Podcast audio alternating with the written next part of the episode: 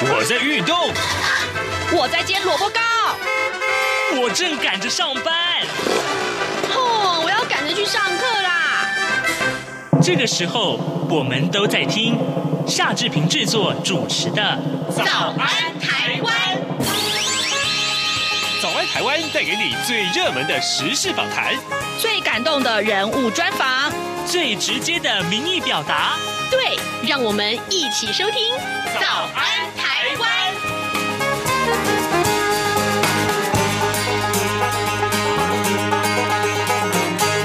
早安，台湾！我是夏志平。今天是二零二二年的三月三十一号，星期四。哇，好快哦！这个已经到了三月底了呢。好，礼拜四我们进行刘必荣时间这个单元。待会儿呢，我连线访问东吴大学政治系刘必荣教授。我们请刘老师要为我们解说最新的外电讯息。当然，呃，这个几个礼拜以来，我们所要锁定的就是俄乌战争。听说已经有了新的进展了。好的，呃，待会来跟老师连线喽。那么今天的平面媒体上面的头版头条讯息也分别包括了以下的重点啊。我们首先看到《联合报》、《中国时报》、《自由时报》，还有就是今天的《工商时报》啊，上面不但呃呃，除了可能是头版头以外，头版也有可能都都看到这样一个啊讯息，就是国发会昨天公布的这个二零五零年的这个净近。零排放路径啊，就是跟能源政策有关的一份报告。那么，所有的媒体都锁定在这份报告上面的重点。当然，呃，切入的点各有不同。我们首先看到《联合报》上的标题提到的是“二零五零再生能源占七成”啊，近零路径公布了。那么，企业批就是天方夜谭，学者忧供电不稳。我们先来看一看《联合报》的内文。这份报告里面呢，提到的是关键的能。能源结构部分啊，再生能源占比会从二零二五年的两成啊，大幅拉高到六到七成，并且纳入大概一成的氢能电力，呃，百分之一的这个抽蓄水力，并且保留百分之二十到二十七的火力发电，搭配呃碳捕捉封存，也就是 CCUS，那么达成电力供应的去碳化。三大工商团体呢，昨天呢，呃，同表担忧啊。认为政府是在讲做不到的天方夜谭。那么政府评估啊，未来每一年用电需求以百分之二加减零点五个百分点的幅度成长，但是呢，并没有揭露节电的目标。主委龚明鑫说呢，呃，随着再生能源的这个扩大。建制啊，未来没有缺电的问题，政府也会保留一定的比例给这个绿电啊的这个一定比例的这个绿电给中小企业购买。这是联合报为大家切入这份报告的重点。那中国时报切入重点就是啊啊所谓的近零排放路径啊，二零四零的市售车啊这个百分之百电动化，就是市面上你能买到的车子百分之百要电动化，那砸到九千亿元。达成二零五零的总目标，好，也是一样啊。龚明鑫说没有缺电问题，不过呢，呃呃，环保团体啊，这是另外一个切入点，是环保团体认为二缺一低，二缺一低，缺的是什么呢？呃，缺的是这个呃预算啊，缺的是目标啊，而且是低估了成本，所以呢，呃，环保团体也对这份报告有抱持不太一样的态度。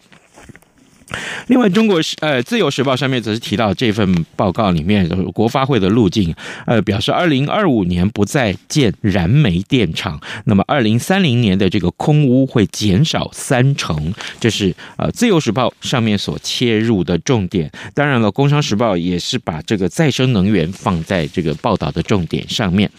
另外，呃，在各媒体的平面的平面媒体的这个头版上面。也都提到的是疫情，呃，基隆的类普筛啊遭到了呃批评，这是双重标准。有关于这个话题呢，待会我们如果有时间的话，再跟大家一块来转述。好的，现在时间是早晨的七点零四分四十三秒啊，我们要先进一段广告，广告过后呢，马上就回到节目的现场来。从两岸、国际、历史文化与财经等角度透视中国的。这样看中国节目，每周一到周五晚间九点三十分到十点，在中央广播电台播出。如果您对这样看中国节目有任何收听想法或意见，欢迎寄信到台北市北安路五十五号，也可以透过电子邮件的方式。节目有两个信箱：二零二零 at rti 点 org 点 tw，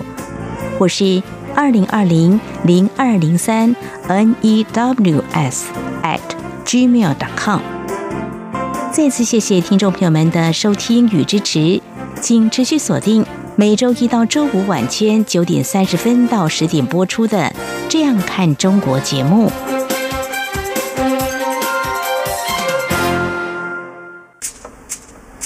早安，台湾，正吃着什么样的早餐？吐司加火腿蛋，咬一口，然后收听中央广播电台。早安，台湾，刘碧荣时间。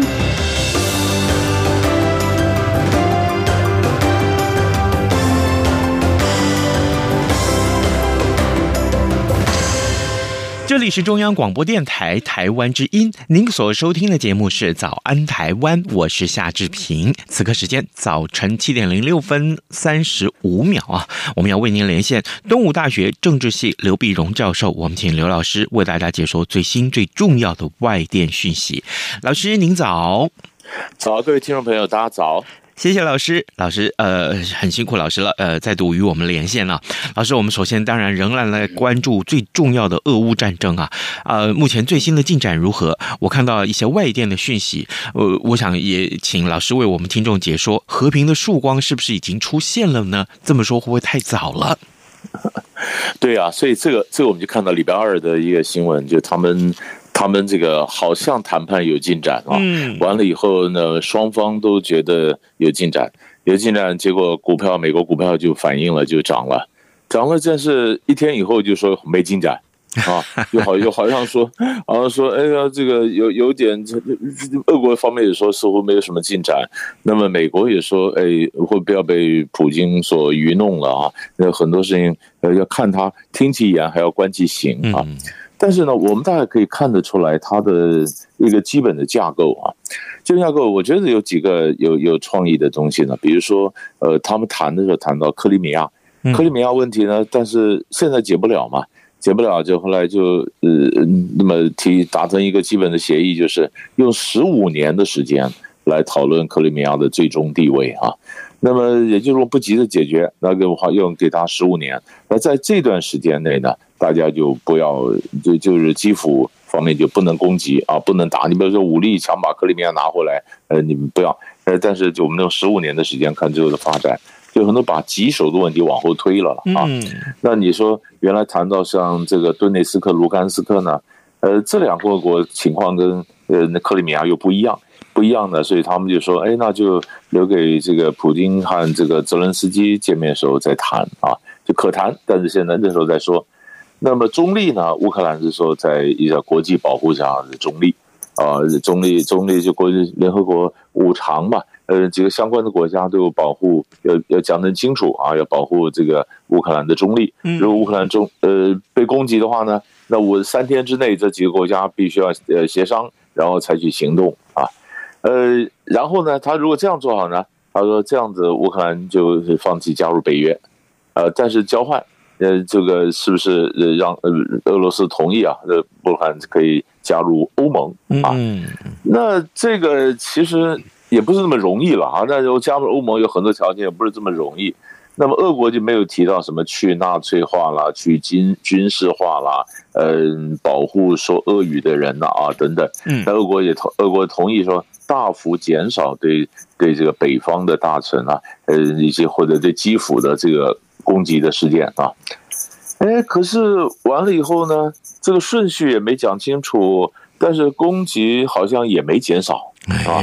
也还没减少。然后俄国的讲法呢，本来从乐观的方面就就就谈判代表就说，呃，这个东西有进展了，这已经足够我们把这个东西回报给普京总统了。因为本来大家说，哎，普京什么时候坐下来谈嘛？那谈判代表说，那拿什么坐下来谈？你先谈出，先端出东西出来，我回去回报嘛。嗯啊，那说，哎，那回报，他说这个已经够我很好，这可以够我回报了，够我回报了。那也也甚至表示呢，哎，普京和泽伦斯基呢，也许有机会可以坐下来面对面来谈了。所以这种消息出来，大家觉得，哎，有有突破了啊。那可是。可是你可以看到，西方的反应基本上是相对冷淡，因为你有突破，你看看嘛。你说你减少的攻击，那攻击你部队只是调防呢，还并没有撤嘛啊，嗯，那也也并没有减少攻击。所以当这个西方呢，或者美欧洲呢、美国呢都不完全相信俄罗斯的时候呢，在俄罗斯这边就发概括了，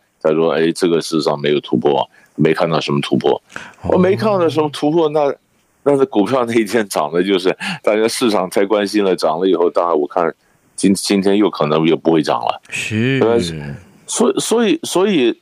不是那么容易了，不是那么容易。但是那美国这边也讲了，呃，所以说我我们从外界去看，哎，这个呃，到底这个情形是不是一连串的活动呢？他是不是呃，普京会是怎么做决策呢？为什么做这样决定呢？美国这边就说，情报显示，普京可能被他底下的人误导了，啊，底下人并没有敢跟普京讲战场的真实情况啊。嗯，那呃，到底是不是这样的，我们不晓得，因为这整个决策的过程，其实中间有很多猜不透或者我们不太了解的地方，要等后面慢慢的。更多的资讯浮现出来，我们才能够看得更为清楚。哦，原来是如此，难怪啊，这个呃，股市是最敏感的，哈哈，原来如此。好，那老师，那这个可是呃，对于这个俄乌的战事的最新的进展，这个我们看到美国总统啊，拜登其实也说了很多话。呃，我我看到这个最新的一些外电，像比如说呃，也要增加对乌克兰的援助，多一百多亿美元。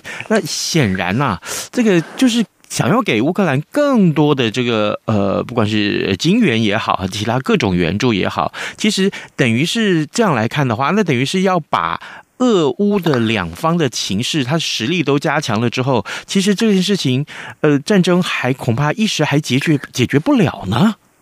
呃，是，因为因为这个你不断的。添加柴火嘛，对呀、啊，不但添加柴火，那个火当然越烧越旺了，那就也也也没，这也有这一种说法，说美国可能根本不想不想停啊，呃，那么那泽泽泽伦斯基呢，也也是不断的就呼吁，呃，比如说这他一下子呼吁说，哎，你们这个北约要给我武器啊，你们我只要你一趴啊，你们生产武器百分之一的给我嘛，嗯，你卖我送我都可以，但是你要你要给我啊啊。呃，然后说，哎呀，你们西就是意思，泽伦斯基他也很挫折了，他这呼吁这个呼吁那个，结果西方也不见得都都都愿意配合他的讲法啊。嗯，这变得变得乌克兰自己在那孤军奋战，嗯，其实也也也是蛮辛苦的，因为全部你看到大家西方就敲边鼓啊，给你援助啊，嗯，所以是你看拜登上礼上礼拜到欧洲这样子跑了一趟，但是美美军从来没有进去嘛，啊，还是。还是呃乌克兰部队自己在打而已。嗯，了解。好，各位听众，今天早上之平为您连线访问东吴大学政治系刘碧荣教授。我们请刘老师先为大家关注了最新的这个俄乌战争的进展啊。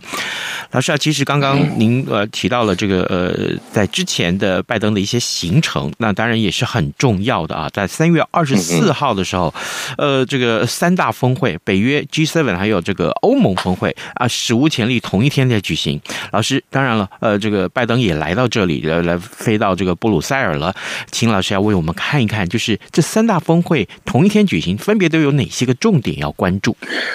是他这个呃三月二十四号嘛，就这过去从来没有过哈，嗯，呃三大峰会，三峰会，那么在美国当然是他是北约的盟国，他是 G7 的成员，可是他不是欧欧盟的成员嘛，嗯，所以他是等于是客人了啊，这宾呃加呃宾客的身份到了参加欧盟。那在北约的时候呢，那他们的北约达成这个协议啊。决定在北约东部的就东沿的这个几个国家，斯洛伐克、保加利亚、罗马尼亚、匈牙利新增四个作战群啊。那四个四个作战群呢？那么是因为他们直接面对来自俄罗斯的威胁嘛？啊，那么呃，北约也警告俄罗斯不要动用化学武器。啊，因为因为在拜登离开美国要到布鲁塞尔之前呢，他也他也讲了，他说这根据美国的这边情报呢，有可能他会动用化化学武器啊，嗯啊，所以不要动用化学武器，不要动用化学武器呢。但是呢，呃，他呃，泽伦斯基呼吁说，哎，是不是在这个乌克兰的设立禁航区，北约的那个置之不理啊，没有正面回应。那么北约也强调，呃，你不要动用化武，但是也强调他不会派兵去支援乌克兰。嗯啊，他的他会在强防守到北约的这边，但他不会进入到乌克兰啊。乌克兰呢，那么那么当然，然后呢，G7 呢在开会的时候呢，当然 G7 也同样警告俄国，你不要用这个核化呃这化学武器啊。那么同时也呼吁呢，呃，产油国啊 G7 要要增产。嗯，就呼吁说，因为因为俄罗斯的这个石油不是抓控制了欧洲的这个能源的命脉嘛，那欧洲要减少对俄罗斯油气的依赖，那就必须找别的别的这个来源啊。那也那当然希望也希望别的国家呢，呃，尤其海湾的这些国家呢，你们能多产一点卖给欧洲嘛？因为俄罗斯这边不是被杯葛了吗？不不买了吗？啊，结果没效嘛，没效嘛，因为海湾国家就表示说。他们是维持市场的稳定啊，嗯，他们的这个出产呢，本来就 OPEC 加，就是 OPEC 加上俄罗斯，他们达成了一个出产多少这个数量的一个协议。他说呢，呃，尤其是阿联酋啊什么的，我们就继续遵守我们 OPEC 加的这个协议，维持市场的稳定，是啊，不会不会因为你你你你这样子打仗了，然后我这样升高，呃，就就是不见得每个人都配合了啊，然后完了以后呢。拜登，拜登当然又又又跑到波兰啊，是波兰呢，他就看看了美军啊，慰劳呃慰劳军嘛，美军呐、啊，和难民也讲话呢，和这个波兰的这个总统也会晤哈。那么他当然当然在这一连串里面呢，他当然也宣布了这个新的制裁，也宣布要接纳十万个乌克兰难民啊，嗯，但是呢，拜登在。呃，波兰的时候呢，他讲了一句话，他说：“呃，普普京呢，这种人不能再继续让他掌权了，啊，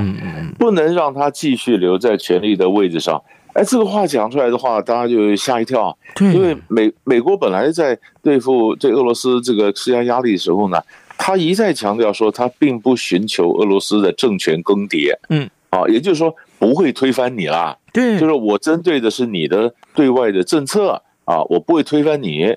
可是他后来又讲了，他说：“呃，这人不适合坐在位置上。”那很多人讲说：“哎，美国政策改变了吗？啊，这个改变了吗？是不是你要推翻这个呃俄罗呃普京啊？”然后克里姆林宫这马上就讲了，他说：“普京能不能继续坐在这个位置上继续掌权，那是俄罗斯人决定的，不是你美国人决定的啊。”啊，那那后来马上美国又开始圆了，美国这边开始圆了，呃，这总统并美国政策并没有改变啊，不是要不是要这个推翻普京，然后拜登就讲说他只是就是很愤怒啊，但是美国的政策并没有改变，啊，所以所以我们就发现这个这个拜登的老先生有时候讲话不准确，啊，像像之前我们讲过他他之前讲普京是战犯。啊，战犯，结果马上后来也是白宫马上就说，哎呀，没，犯人没有了，总统只是是心里感觉到他是战犯，并不是宣布说我是战犯，他是战犯，战犯你就要交的交到国际刑事法院，你要怎么样去逮捕他，怎么去审判的，嗯，所以战战犯的话也是脱口而出啊，呃，你不能让他继续掌权，也是脱口而出。就每次主子一讲了以后呢，臣子在下面就想办法圆啊圆啊圆啊拉回来，啊，所以这就有一点有一点小紧张的这这种这种情况。嗯，好，那这个当然，峰会过后啊，这个一切都回到原点。然后 更重要的是呢，我们看到就是这个恐怕未来这个石油的供给才是重要的议题啊。这个能不能第一个呃石石油能不能稳定的供应啊？这是一个很重要的一个，因为它影响到价格啊。这影响了全球的经济。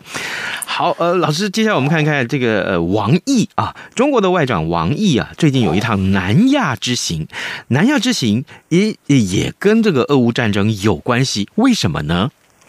对，因为这个时机啊，那大家想说，哎，王毅为什么这时候跑到南亚走了一趟？对啊，嗯、呃，那到了呃巴基斯坦啦，到了喀布尔啦，到尼泊尔啦，在印度啊，呃，这为什么这样跑了一趟呢？而且这跑一趟几乎是不公开的啊，嗯、也就是讲突然到了，就是说你没有宣布，没有事先没有宣布，那外面就讲说，当然在这时候呢。呃，中国大陆也因为俄乌战争的问题就被推到这个风口浪尖了。你必须表态啊，你必须呃，美国也跟中国通了这个电话，然后你在你你就警告这个警告中国说，你不要再在这不要帮助俄罗斯啊。那中国大陆呢也很想看看周边国家的态度啊。呃，你你你你这时候是怎么样的看看中国啊？就就王毅跑了一趟，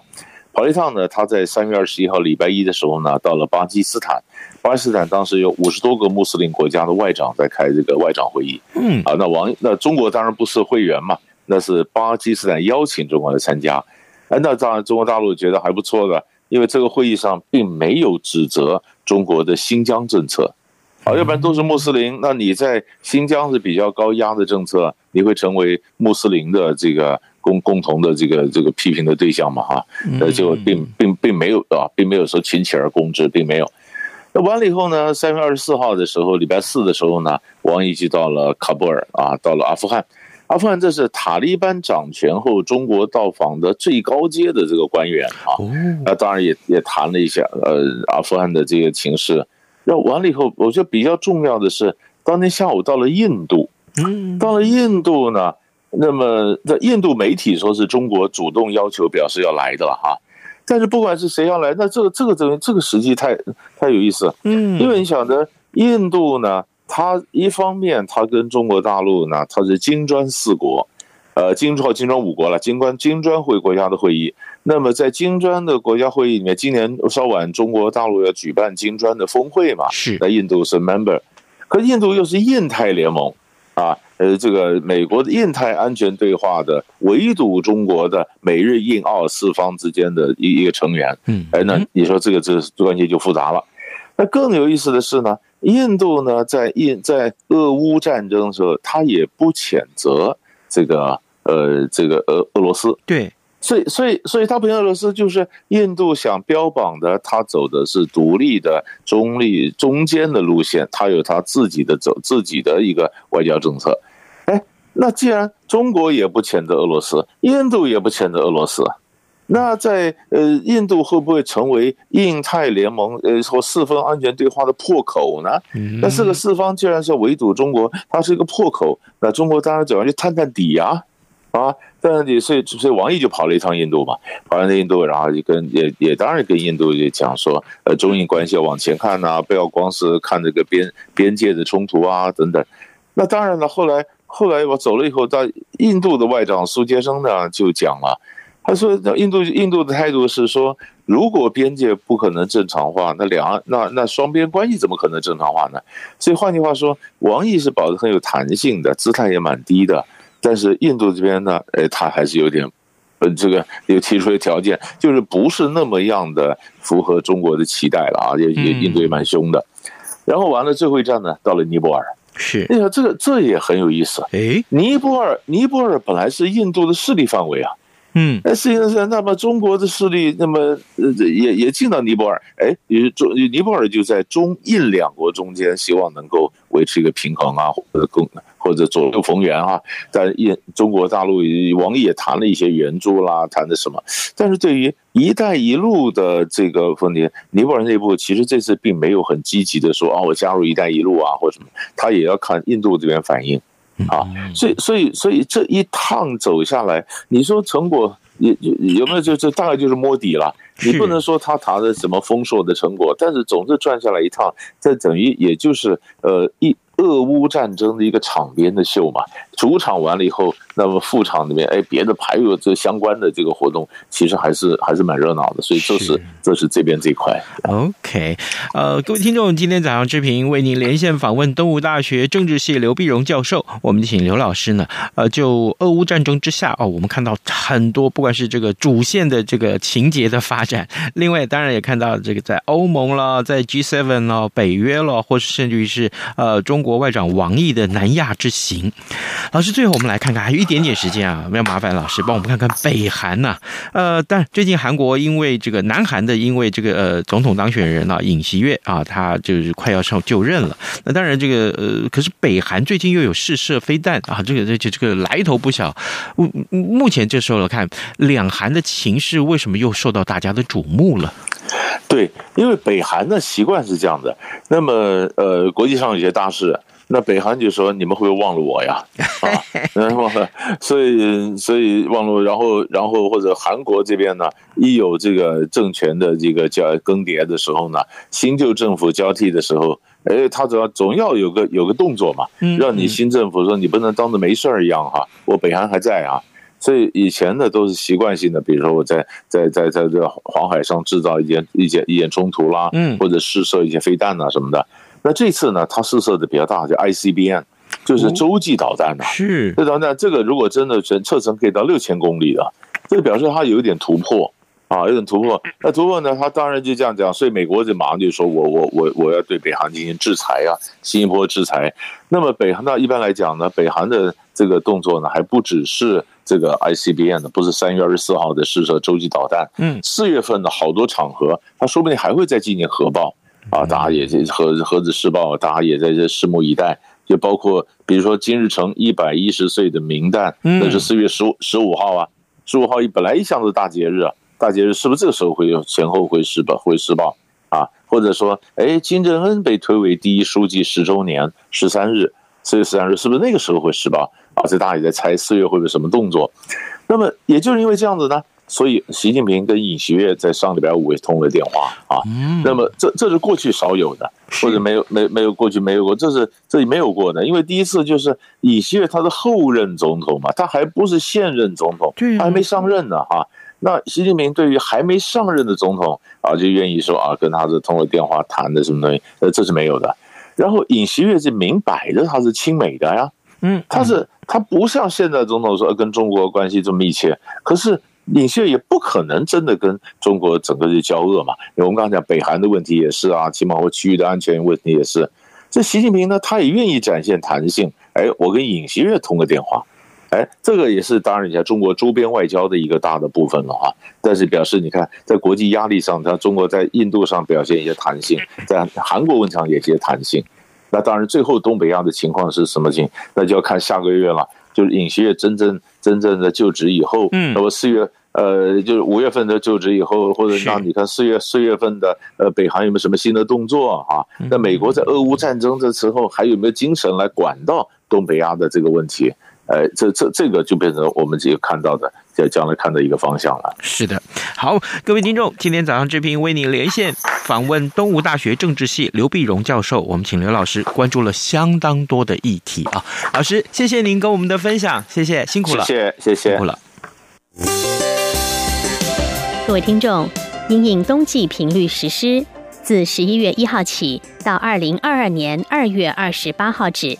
原上午六点到八点。透过短波六零七五千赫对华中，短波六一零五千赫对华南，短波九九零零千赫对华北播出的华语节目，调整为六点三十分到八点三十分播出。另外，原本晚间十九点到二十点透过短波一一六一零千赫对华北播出的华语节目，则暂停播出，造成不便，敬请见谅。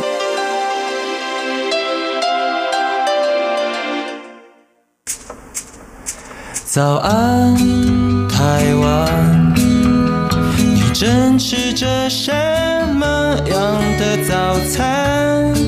吐司加火腿蛋，咬一口，然后收听中央广播电台。早安，报马仔。